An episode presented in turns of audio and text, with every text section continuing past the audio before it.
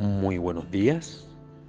Mi nombre es Guillermo Weber y aquí estoy con ustedes en un instante, un tiempo con Dios. He titulado el mensaje de hoy La escuela de la aflicción.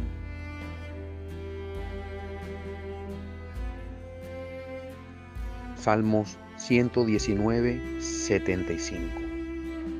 Conozco, oh Jehová, que tus juicios son justos y que conforme a tu fidelidad me afligiste. Para entrar a esta escuela llamada aflicción, que sé que no nos gusta para absolutamente nada, debemos tener este versículo bien claro porque si estamos convencidos de que Dios es bueno, no tenemos alternativa más que aceptar que lo que Él hace es bueno, aun si no lo entendemos por completo. Naturalmente van a decir, ¿cómo que Dios me aflige?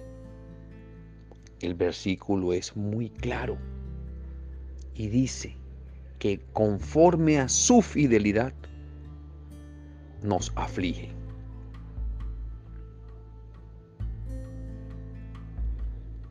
Qué tremendo.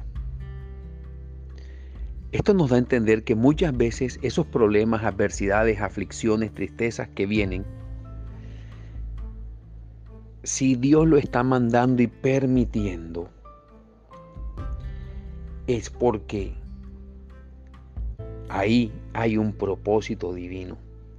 Entonces, el revelarnos en contra de Dios, en contra de esa aflicción, esto puede cambiar tu forma de pensar, porque va a ser contradictorio a cómo tú has llevado la vida cuando viene esa aflicción.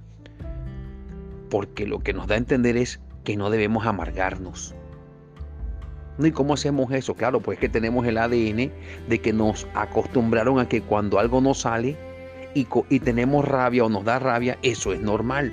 Pero aquí nos está diciendo la palabra que no. Que no. No, porque nos estamos rebelando contra Él. Estamos diciendo, no estoy de acuerdo. Sé que no es fácil. Sé que no es fácil, pero por eso es que esto es una escuela. Por eso lo llamé la escuela de la aflicción. Porque miren cómo dice el versículo, conforme a su fidelidad. O sea que esa aflicción se desprende de la fidelidad de Dios. Recordemos que hay un versículo en Romanos 8:28 que dice, y sabemos que a los que amamos a Dios, todo, no dice solo lo bueno, dice todo ayuda para bien. Todo ayuda para bien. Qué tremendo. Pero recuerden que el mismo versículo dice que el mismo que aflige es el mismo que consuela. No lo dice, lo da a entender. Porque dice que sus juicios son justos. O sea que hay justicia en esa aflicción que Él manda. Debemos aprender a ver de manera diferente la aflicción. Oh Señor, si tú enviaste esto, si esto está bajo tu administración y tú has permitido que esto suceda, lo voy a aceptar. Dame las fuerzas, la sabiduría, el entendimiento y el discernimiento para ver cómo manejo la situación y de qué manera camino en ella. Si le pedimos eso a Dios, sé que Él nos va a ayudar a pasar esa aflicción y a madurar en ella.